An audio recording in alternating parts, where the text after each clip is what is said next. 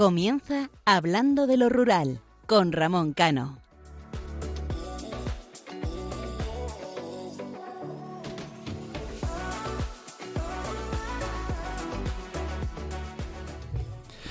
Buenas noches, queridos amigos. Desde que empezamos este programa siempre hemos hablado de la importancia que tienen los pueblos, sus raíces y sentimientos, pero creo que es hora de que en esta pequeña introducción que suelo estar acostumbrado a hacer demos datos de la situación nacional respecto al reto demográfico.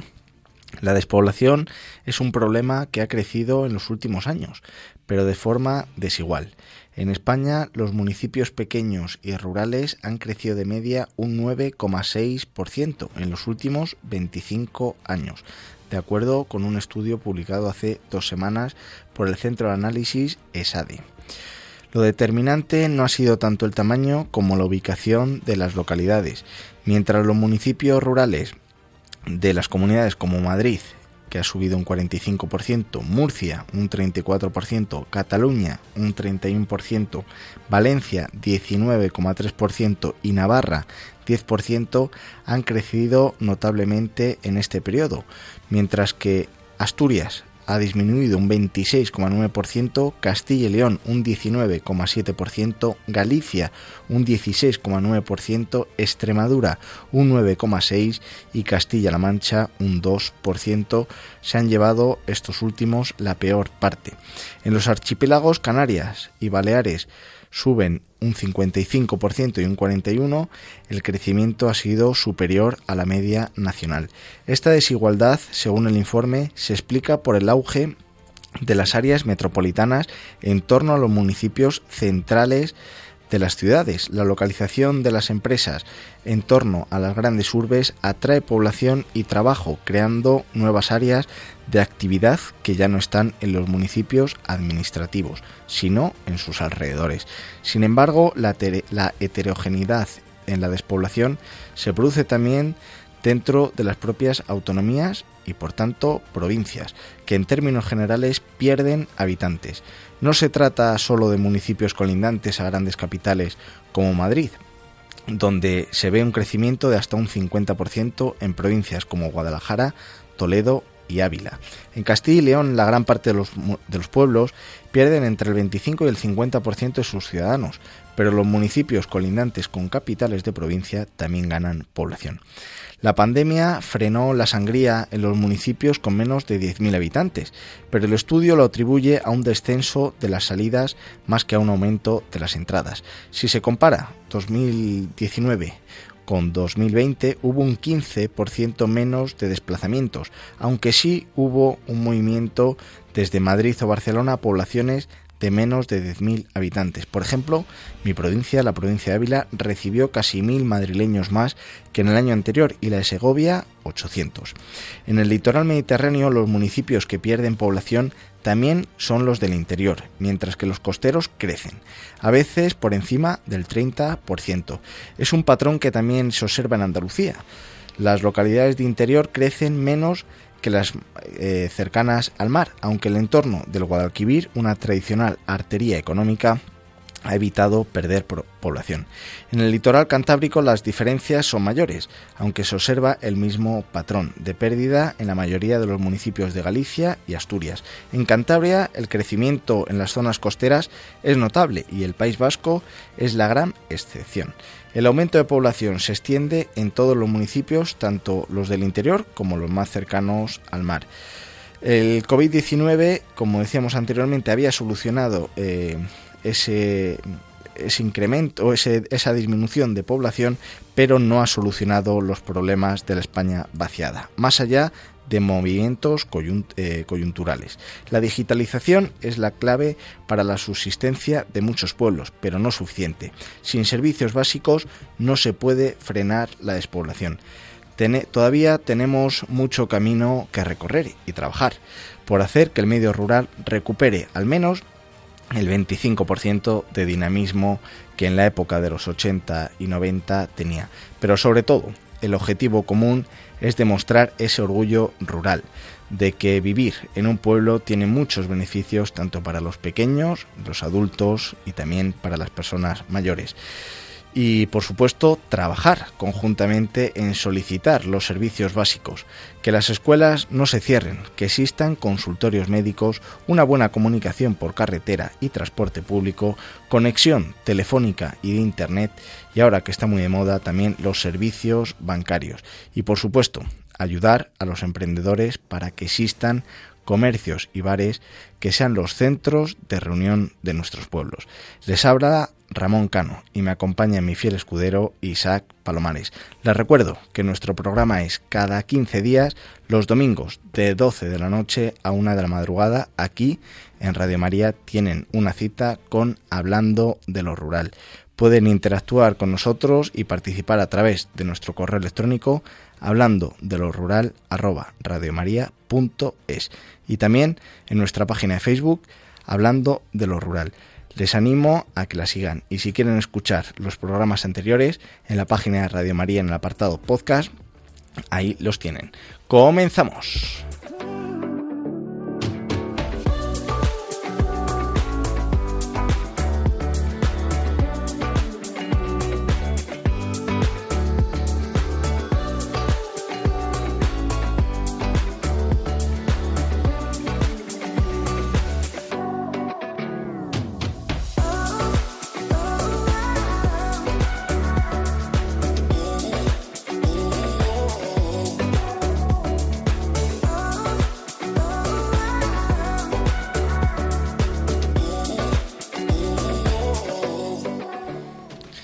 Isaac, muy buenas noches. Muy buenas noches, Ramón.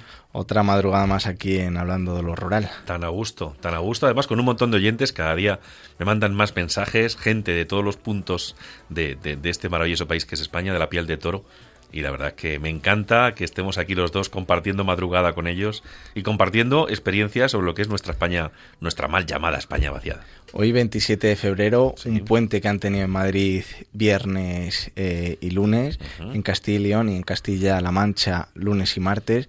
No sé si te vas a disfrazar para el carnaval. A ver, el carnaval a mí mm, me gusta un poquito, pero me gusta el entierro de la sardina, pero esta noche me gustaría contaros algo, si me dejas. Pues ya sabes, el micrófono todo tuyo.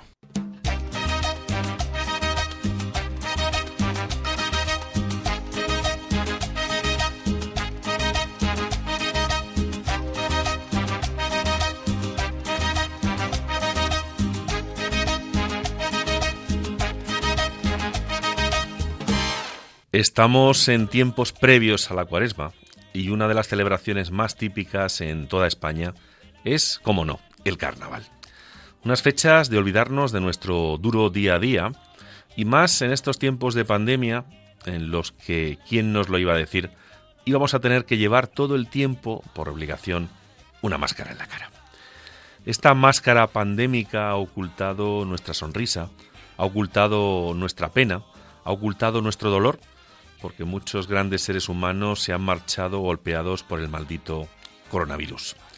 Esta tierra española quiero elevar, me van a permitir ustedes, ya que soy manchego, a los altares, con respeto, con educación, a los carnavales de Miguel Turra, de La Roda, de Villarrobledo, de Herencia, de Almadén, Malagón, Alcázar y, como no, Villafranca de los Caballeros, aunque debería citar a todas y cada una de las localidades de toda España.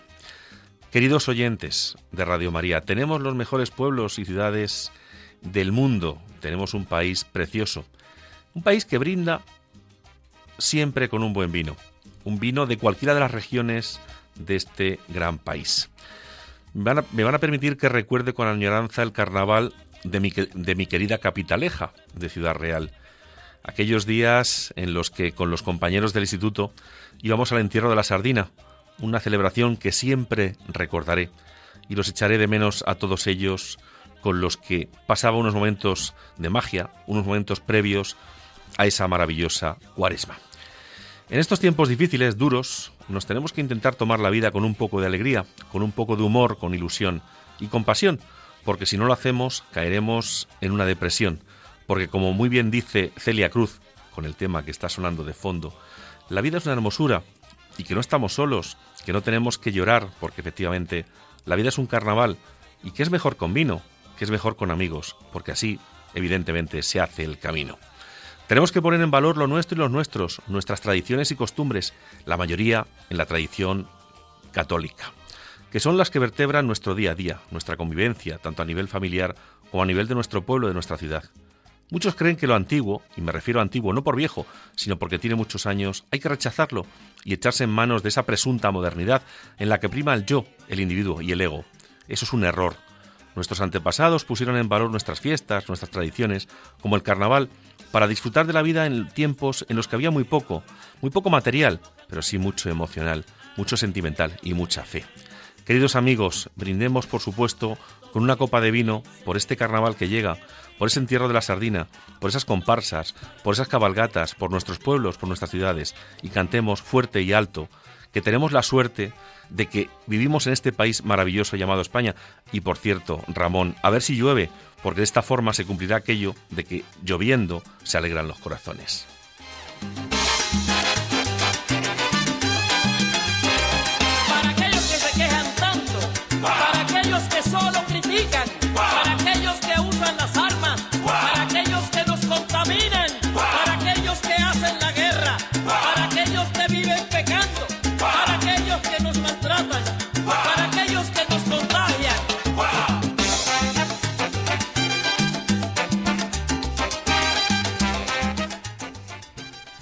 Pues como bien decías, Isaac, hace falta muchísimo el agua y como decía la canción, estamos viviendo últimamente, ya no solamente a nivel nacional, sino a nivel internacional, muchos problemas o problemones, depende cómo veamos, pero yo creo que el carnaval y haciendo cita a, a lo que comentabas, es una oportunidad de oro para todos aquellos municipios que den una alternativa a los niños y que lo pasen bien y también a los jóvenes una, una alternativa y una oportunidad de dinamizar el, el, medio rural y de que conozcan cada uno de los pueblos. Así que aquellos alcaldes que trabajan mucho, adelante con ello y a los que trabajan poco a ponerse las pilas. Pero mientras tanto nosotros continuamos con Castilla y León, recorriendo esa magnífica tierra, mi tierra, y en esta ocasión nos vamos a trasladar hasta Zamora, que decía Germán, nuestro técnico, que él venía de allí, así que va por ti, Germán. Eh, como de costumbre, daremos a conocer la provincia, sus datos demográficos, que ya adelanto que no son nada buenos, y para finalizar hablaremos sobre una cosa que siempre se ha comentado, que era el, el teletrabajo y la oportunidad para revertir la situación que tiene el medio rural. Veremos a ver si ya eh, pasada esta casi sexta ola, sigue existiendo teletrabajo. Y como no, después de la música del carnaval vamos a poner una música muy nuestra, como es el paso doble Zamora.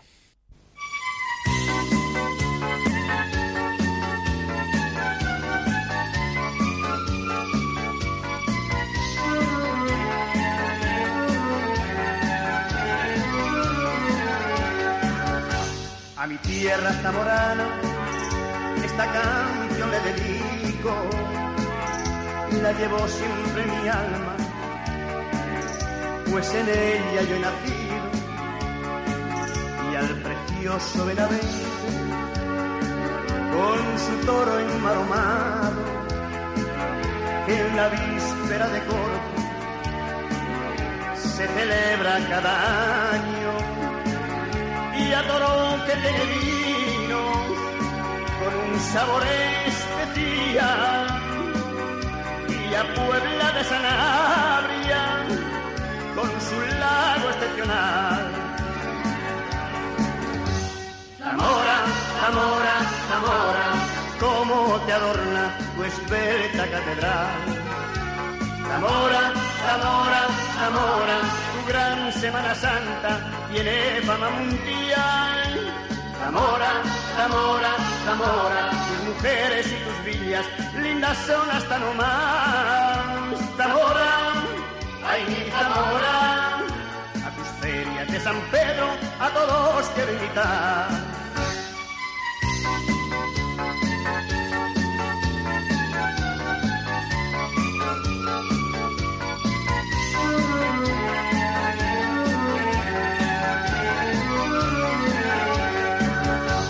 Mi tierra zamorana, con el corazón le canto y también se la dedico a Fuentes y a Villalpando, Arcañices fronterito y a Bermillo desallado, también a Fuentes Sauco y a Nueva del Campo y a Tabara y Fermoselle no se iban a olvidar.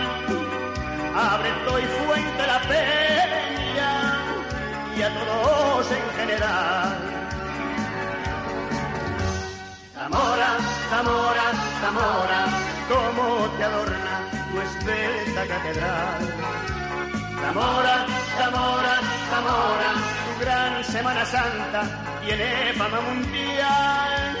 Zamora, Zamora, Zamora, tus mujeres y tus villas, lindas son hasta no más. Zamora, ay mi Zamora, a tus ferias de San Pedro, a todos quiero invitar. A tus ferias de San Pedro, a todos quiero invitar. Hablando de lo rural, un espacio para conocer la cultura y las gentes de los pequeños pueblos españoles, en Radio María. Qué maravilla los pasadores españoles que tenemos, ¿eh? A mí ya sabes que me gusta mucho. Yo hace muchos años, cuando era joven, que ya voy, voy para adelante, como dicen en mi pueblo Ramón, eh, los bailábamos mucho en la plaza del pueblo. Es una maravilla. A mí Ahora ya no se baila eso. Yo sí que se baila. lo que la pasa gente que... veterana, no digo mayor, veterana, porque es gente eh, pues eso, que, que, van cumpliendo años, pero gente que el espíritu es lo importante y siguen siendo jóvenes. Sí que se baila, pero esto sí que es eh, muy nuestro. Aquí la verdad que la gente no nos ve, pero cuando ponemos la música, eh, Isaac, venimos arriba, ¿eh? Isaac el, Germán en este caso que es el técnico y, yo nos lo pasamos pipa. ¿eh? El día que pongan una cámara para que nos vean va a ser maravilloso. ¿Me dejas que le dediquemos esta canción a alguien, la que ha sonado? Sí. Mira, eh, lo estaba comentando antes fuera de micrófono.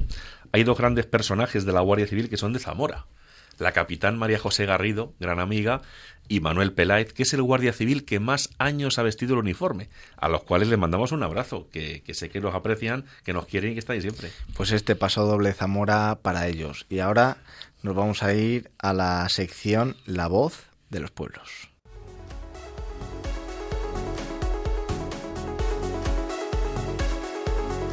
La voz de los pueblos.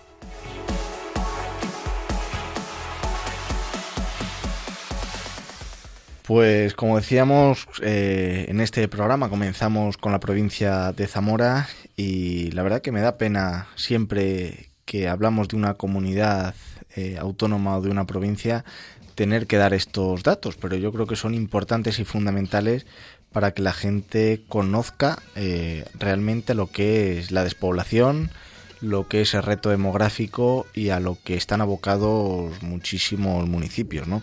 La provincia de Zamora tiene 520 núcleos de población que se agrupan en 248 municipios. El municipio con más habitantes es la capital de la provincia, con 60.988 habitantes. Es destacable un elevado número de ellos con poblaciones por debajo de los 500 habitantes. La extensión promedio del municipio en la provincia es de 42,58 kilómetros cuadrados, aparte de la capital provincial. Los dos municipios más destacados en cuanto a población son Benavente, con 17.787 habitantes, eh, y Toro, con 8.665 habitantes. El resto de municipios no alcanza la cifra de 5.000 ciudadanos empadronados. Entre ellos se encuentran nombres como Morales del Vino, con 2.971 habitantes, Villaralbo, con 1.810, o Moraleja del Vino, con 1.732 habitantes. Todos ellos próximos a la capital. Villalpando, con 1.457, situado en el noroeste de la provincia. Fuentesauco, con 1.587 habitantes, localizado en el extremo suroriental de la provincia, Puebla de Sanabria, 1.356 habitantes en el noroeste, o San Cristóbal de Entreviñas, próximo a Benavente. Y luego la provincia de Zamora se divide en las comarcas de Alfoz de Toro, Aliste, Benavente y los Valles, La Carballeda, La Guareña, Sanabria, Sayago, Tierra de Alba, Tierra de Campos, Tierra de Tábara, Tierra del Pan y tierra del vino.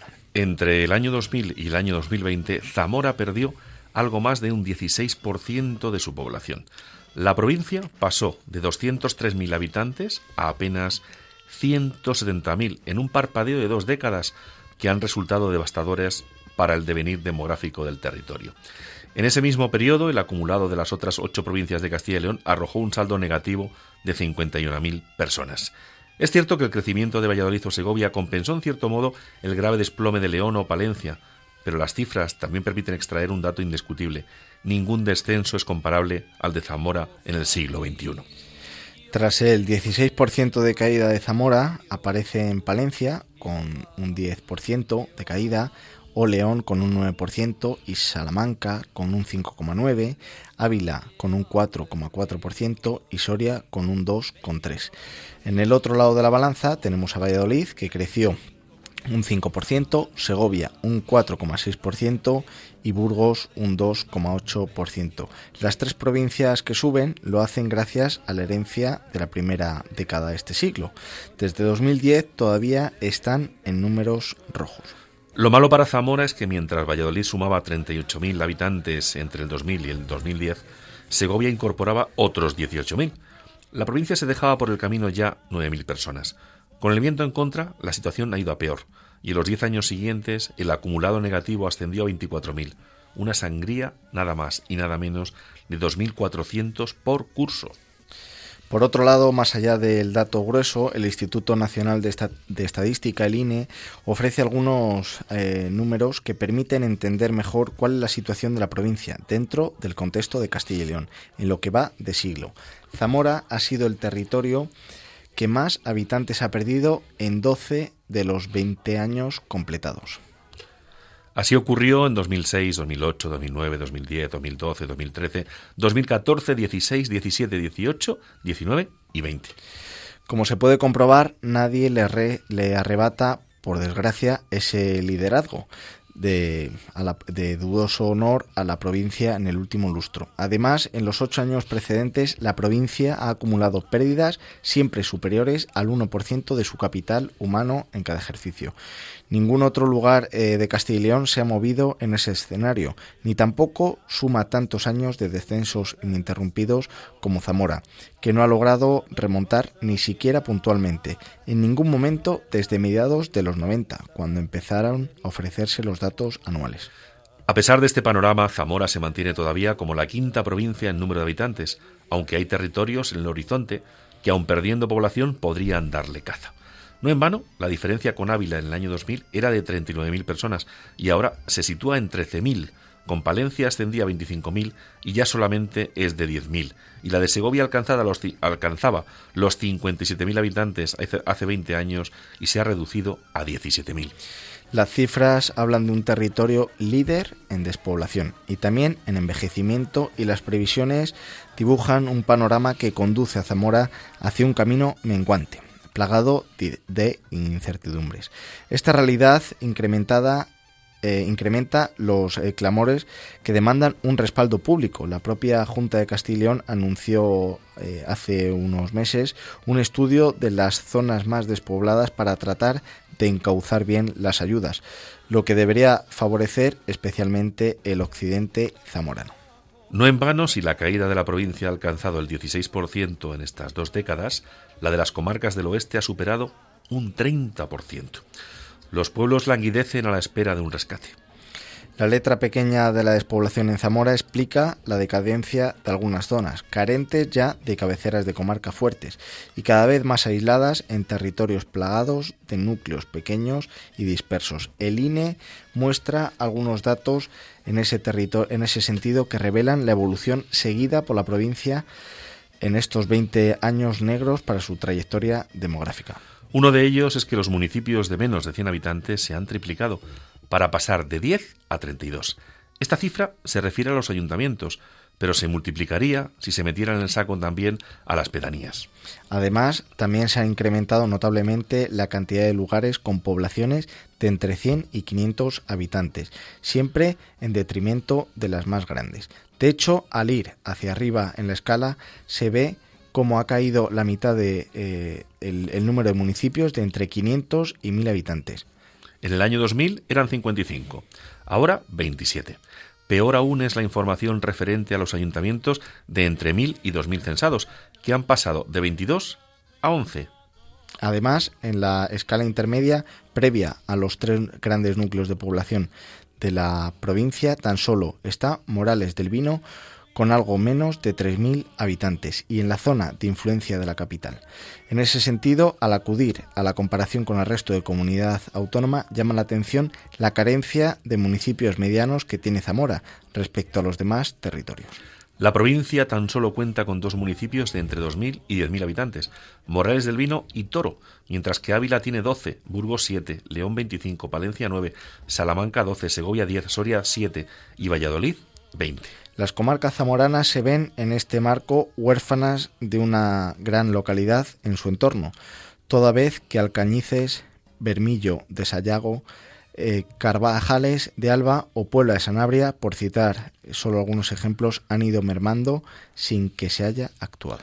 La Diputación de Zamora puso en marcha, con el apoyo de la Cámara de Comercio y COE Cepime, la iniciativa Zamora Destino Vital, que apuesta por convertir a la provincia en el lugar en el que se puedan realizar proyectos tanto profesionales como personales y ser también destino de población o de talento. Es importante atraer y apoyar a los creadores para que también tengan posibilidad de desarrollar su proyecto artístico, cultural y creativo en Zamora. El diseño, la música, la publicidad, la arquitectura, los videojuegos o la artesanía, por poner solo algunos ejemplos, permiten asentar negocios y generar empleo y riqueza. Se pretende ofrecer un trato prioritario a los emprendedores que puedan generar empleo y riqueza en la provincia y continuar luchando contra la despoblación, que es una de las mayores amenazas para el desarrollo de Zamora, no solo por el abandono de los pueblos, sino también porque afecta a nivel económico, medioambiental y en la calidad de vida de las personas. Aquí, como vemos, eh, hemos puesto los dos ejemplos o, o, las dos partes, ¿no? En primer lugar, los datos demográficos que, tiene la provincia de Zamora, que ya lo comentábamos en uno de los programas iniciales, como siempre se conoce Soria, Teruel y, y, Guadalajara, por ejemplo, pero Zamora, sobre todo la parte que pega con, o que es el limítrofe con Portugal, también sufre una, una despoblación abismal, como estamos viendo. Y vemos uno, uno de los de las iniciativas que en este caso tiene la Diputación de, Zamora para revertir esta situación. Siempre hago la misma pregunta, Isaac, pero eh, veíamos cómo la Junta de Castilla y León estaba haciendo un estudio, o había hecho un estudio antes de, de las elecciones autonómicas, cómo la Diputación de Zamora está poniendo o intentando poner un proyecto en, en activo, pero comentábamos aquí eh, cuatro municipios, entre ellos Puebla de Sanabria, cómo iban perdiendo población anualmente y, no se estaba actuando. Mi pregunta es, ¿seguimos actuando tarde y sobre todo si esas actuaciones se, hacen correctamente o se siguen haciendo mal? Yo lo de tarde, por supuesto. Pero a mí hay una cosa, Ramón, que me preocupa. Todos, todas estas cosas que estamos contando están genial, pero lo que creo es que gran parte de la población no las conoce. Y gran parte de la población piensa que están abandonados. Piensa que tienen que empezar a tirar la toalla. Y a mí es algo que me preocupa, lo hablo con muchísima gente. Sabes que tanto tú como yo defendemos eh, esta mal llamada España vaciada, capa y espada, pero creo que las administraciones públicas no están siendo capaces de transmitir al ciudadano eh, esa lucha. Entonces creo que es importante ponerlo en valor, transmitírselo y decir, chicos, no estáis solos, vamos a pelear por el futuro de nuestra provincia, o de nuestra región, o de nuestro país. Y no se está haciendo.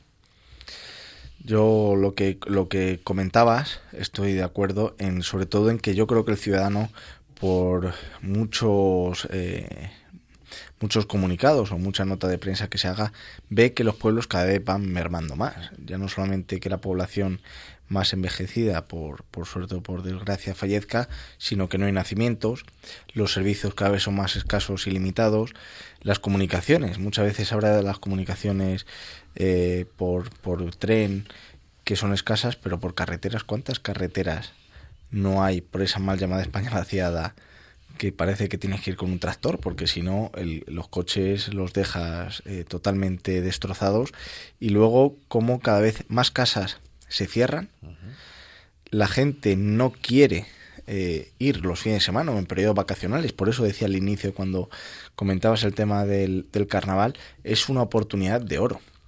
Yo lo veo en mi, en mi zona o en mi provincia o en los sitios donde trabajo, que muchos ayuntamientos sí que se implican en fomentar y en potenciar que, que para estas fechas eh, o este periodo vacacional del, del carnaval la gente venga al propio municipio, pero otros parece que no sé si es que tienen la varita mágica, que cuando quieran revertir la situación lo van a conseguir, pero la mayoría veo que no hay, no sé si nos falta ánimo, nos falta entusiasmo, nos falta profesionalidad, que también puede ser, o nos faltan ganas, pero eh, la España vaciada, mal llamada España vaciada y el medio rural, poco a poco se va apagando y en términos generales vemos que nadie o muy poca gente, mejor dicho, hace algo por frenar la despoblación y revertir la situación demográfica.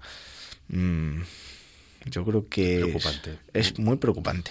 Fíjate, en una, en una época en la que tenemos unos coches maravillosos, en la que tenemos internet, en la que, te- en la que tenemos acceso muy rápido a cualquier sitio de- del territorio. Pero la gente de la España, de la mal llamada España vaciada, cada vez siente más que sus políticos se olvidan de ellos. Yo recuerdo una película, no sé si la has visto, El disputado voto del señor Cayo Sí, sí. es que esto se está repitiendo y cada vez la gente del mundo rural está más distanciada de la del mundo urbano. Además, lo que ven es que los políticos solo ponen en valor al mundo urbano porque hay muchos votantes. Vamos a ver, para mí tiene tanto respeto el mundo rural como el urbano y mucha parte del mundo urbano surge del rural. Y eso lo tenemos que poner en valor y hay que luchar por ello. Y me da pena que muchos políticos solo quieran venir a Madrid a hacer carrera y se olviden de sus orígenes. Hace el último programa creo que hablaba de la palabra urba rural. Tú y yo somos urba rurales y tenemos venimos del pueblo, aunque estemos y vivamos, tú vives en el pueblo pero vienes muchísimo a la capital.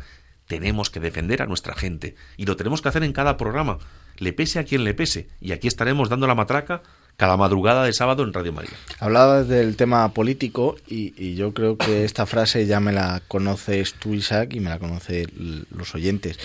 Aquí no hablamos de etapas, hablamos para revertir eh, la, la, despoblación, hablamos de, al fin y al cabo, de, de, de periodos electorales, es decir, cada cuatro años eh, es cuando realmente se pueden poner en, en funcionamiento y en valor eh, actuaciones desde, y siempre lo repito, desde el ayuntamiento, desde la entidad local hasta el gobierno central, ¿no? Entonces, Zamora es un ejemplo de ellos, pero es que hemos todavía llevamos muy poco tiempo recorrido en, eh, de, esa, de esa España que, que, tanto queremos, ¿no? Hemos recorrido Galicia, Asturias, Cantabria, el País Vasco.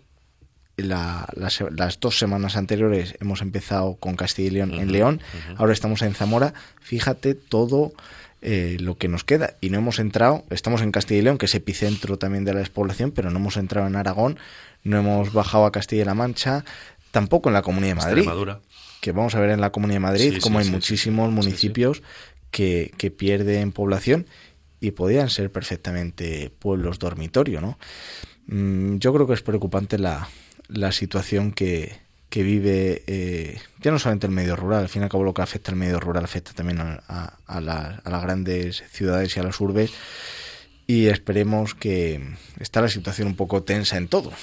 Políticamente, el mundo, está, el mundo está que no sabemos por dónde lo vamos a coger, pero yo espero que realmente tengan en cuenta el, esos pueblos, esos magníficos pueblos, porque todos los pueblos, y nos pueden venir a la mente muchos, por muy pequeñitos que sean, siempre tienen su, su encanto, y si no tienen encanto, tienen sus gentes, que también son encantadoras, y forman parte de, de ese gran país que es España y que tienen, como bien decías, los mismos derechos a la vez, que tienen las mismas obligaciones que cualquier otra persona que resida en, en una capital como puede ser Madrid. Así que desde aquí, desde hablando de lo rural en Radio María, seguiremos insistiendo, nombrando lo bueno y lo malo, eh, para que aquellas personas que tienen la, la idea o las, o las ganas o simplemente el botón para poder cambiar la situación lo hagan.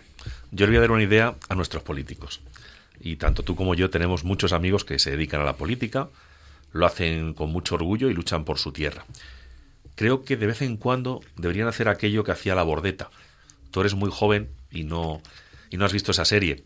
Y, nuestro querido técnico Germán eh, también es muy joven y no la ha visto. Pero la Bordeta iba con una bota de vino y con un zurrón recorriendo España.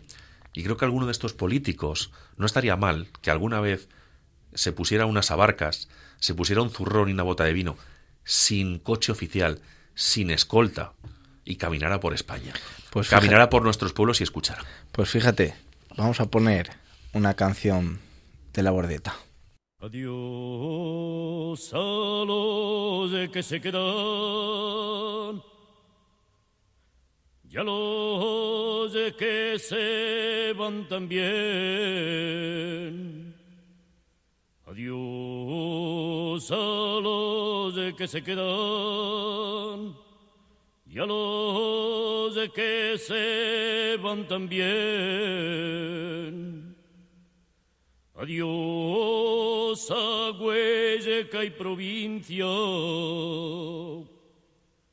Zaragoza y Teruel.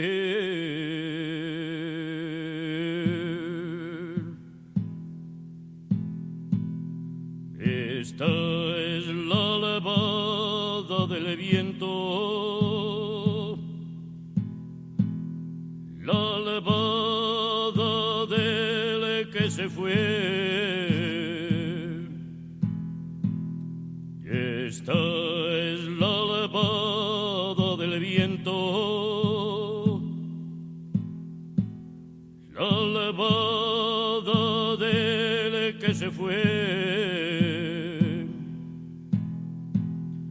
que quiso volver un día,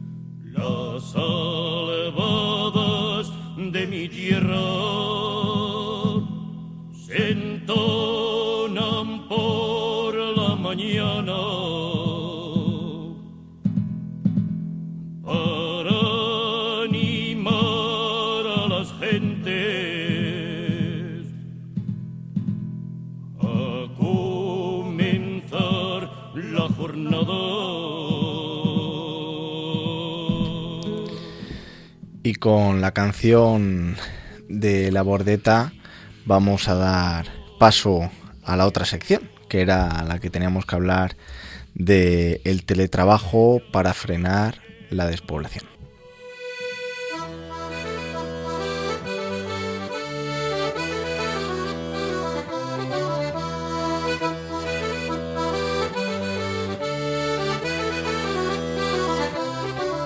El tema del día.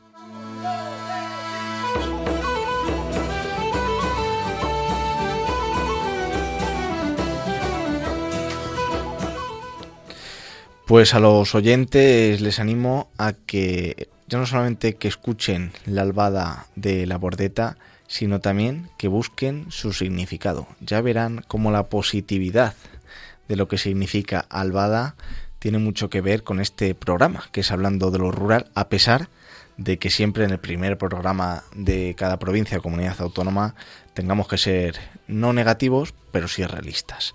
Así que ahora tenemos un tema bastante importante y yo creo que de actualidad, como es el teletrabajo para frenar la despoblación. Vamos a ver si realmente sirvió en aquellos primeros meses de 2020 con el primer estado de alarma y si a día de hoy eh, todavía está vigente el teletrabajo.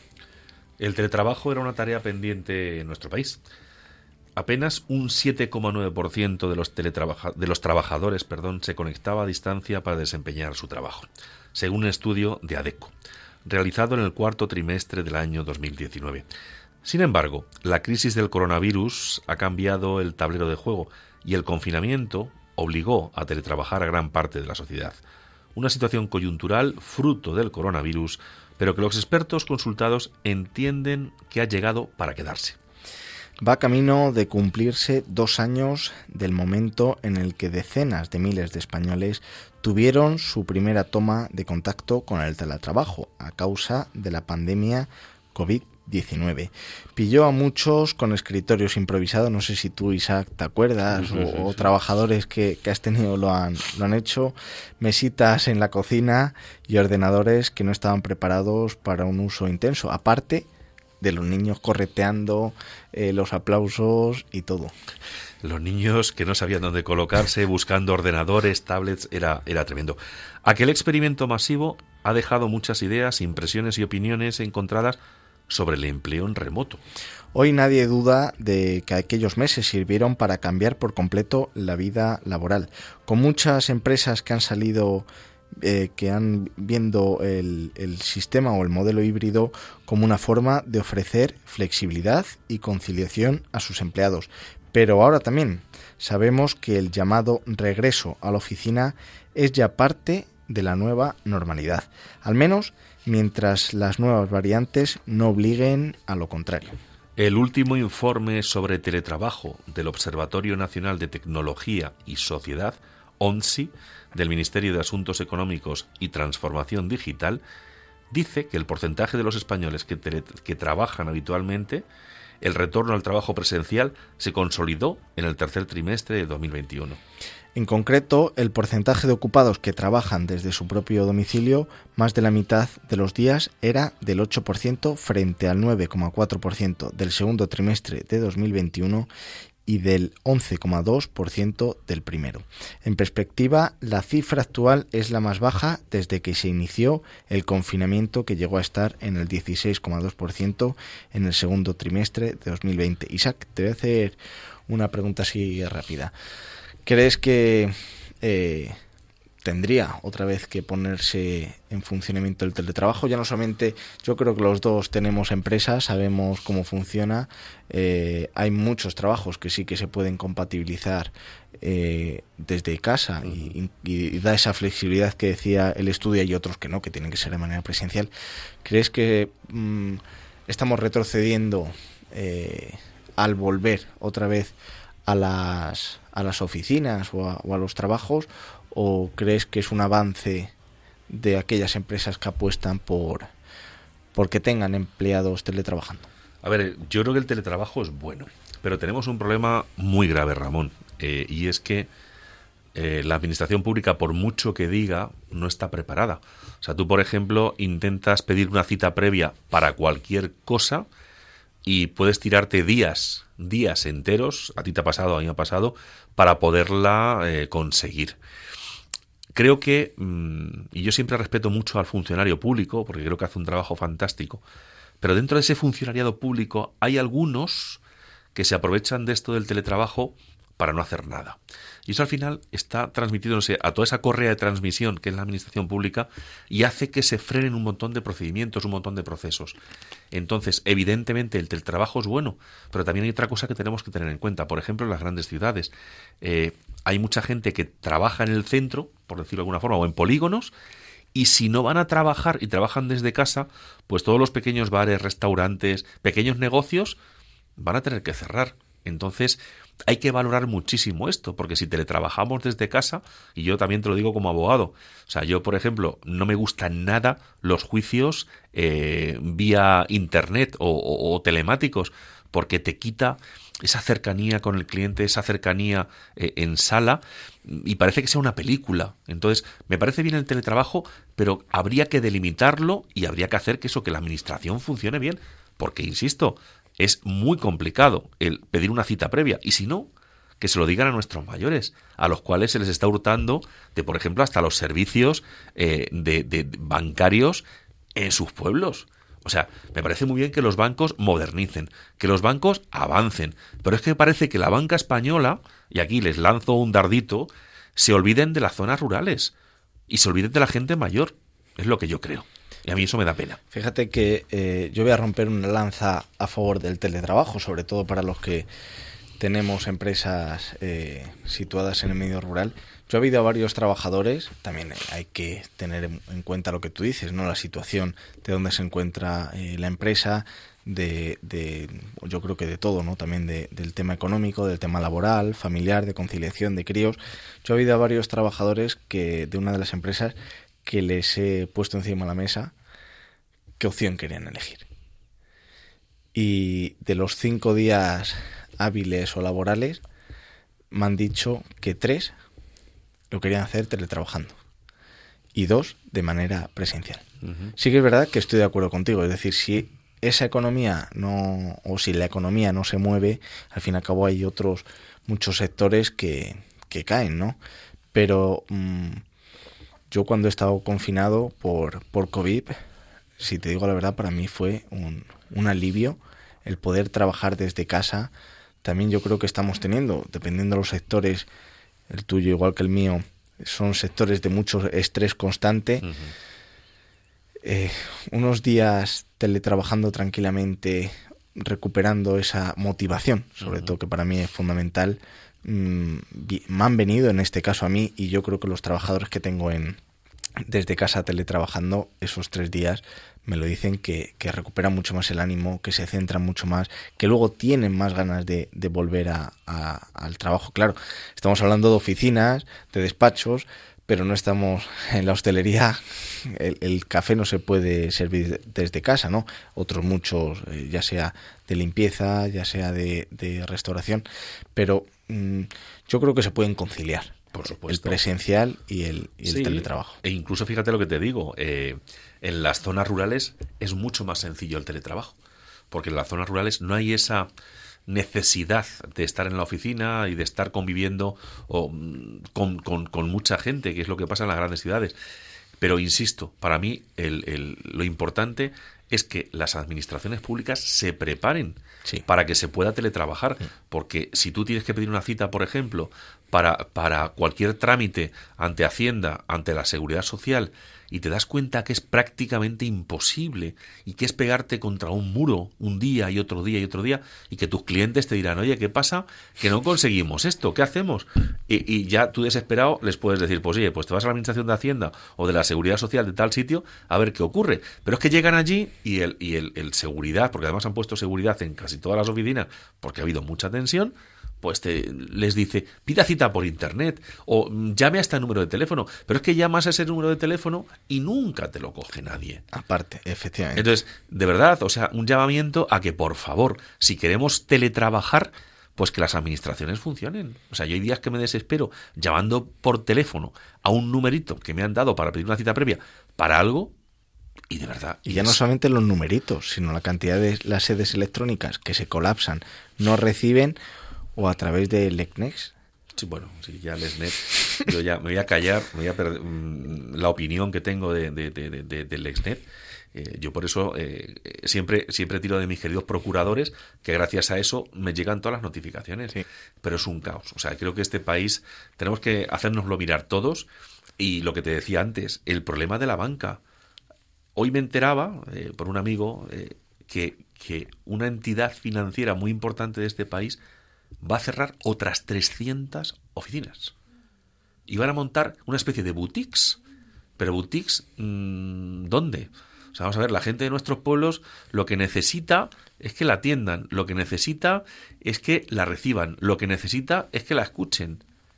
Pero lo que no necesita es que lleguen a un sitio y le digan, señor, señora, bajes este una app y con la app se conecta y puede hacer todos los trámites porque no están acostumbrados a eso. O sea, ya mis padres que tienen ya casi 80 años, que el móvil lo utilizan, es un móvil de estos antiguos, porque ellos no usan ni WhatsApp, ni, ni Internet, ni nada, que les digan que se bajen la app, es como si le dicen, pues yo que sé, bájate del monte y vete con el tractor. Es que, de verdad, es que es tremendo.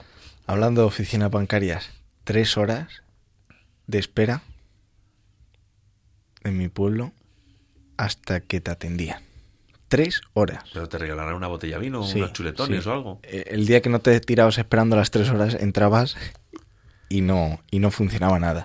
Así que esto, como decían, que del confinamiento íbamos a salir más fuertes, íbamos a salir eh, más solidarios, la pregunta del millón, ¿crees que el teletrabajo ha venido para quedarse, sí o no? pues fíjate, mm, yo creo que no. Yo creo que no, porque al final, al final, o sea, si nuestras administraciones funcionaran perfectamente, te diría, mm, vale, se va a quedar en un porcentaje altísimo. Pero como no va a ser así, como no va a ser así, porque tenemos el país que tenemos, pues al final mm, se va, o sea, a ver, se va a teletrabajar, pero no con esa incidencia eh, de la que están hablando muchísima gente, eh, de que casi todo se va a hacer teletrabajando. Mm, es que no. Yo creo que no.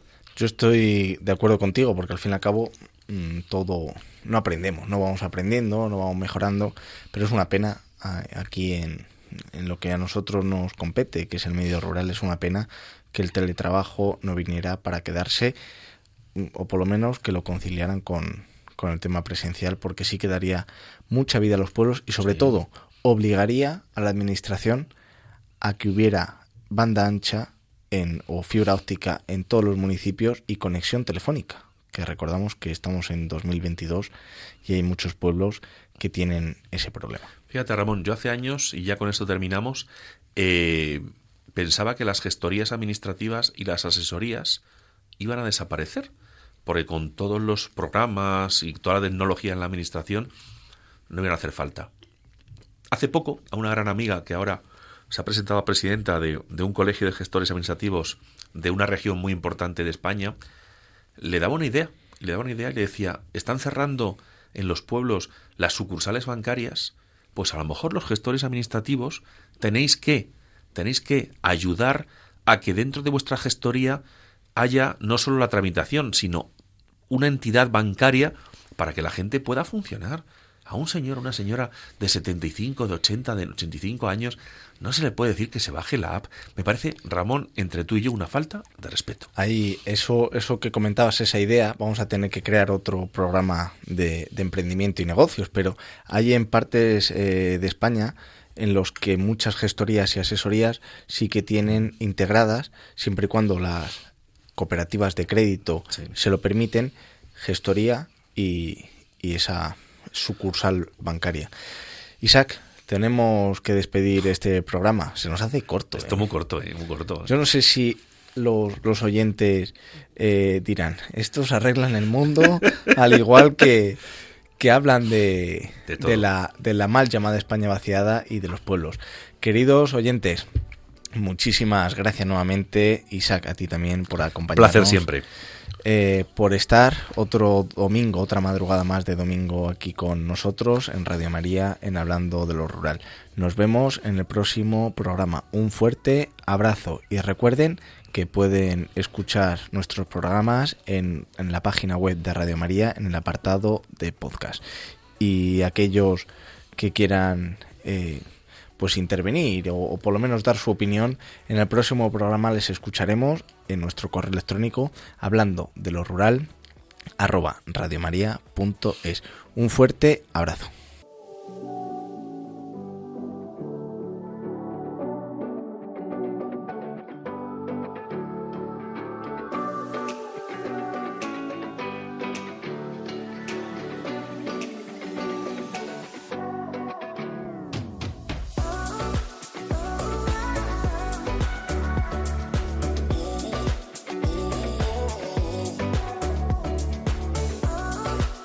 Han escuchado en Radio María Hablando de lo Rural con Ramón Cano.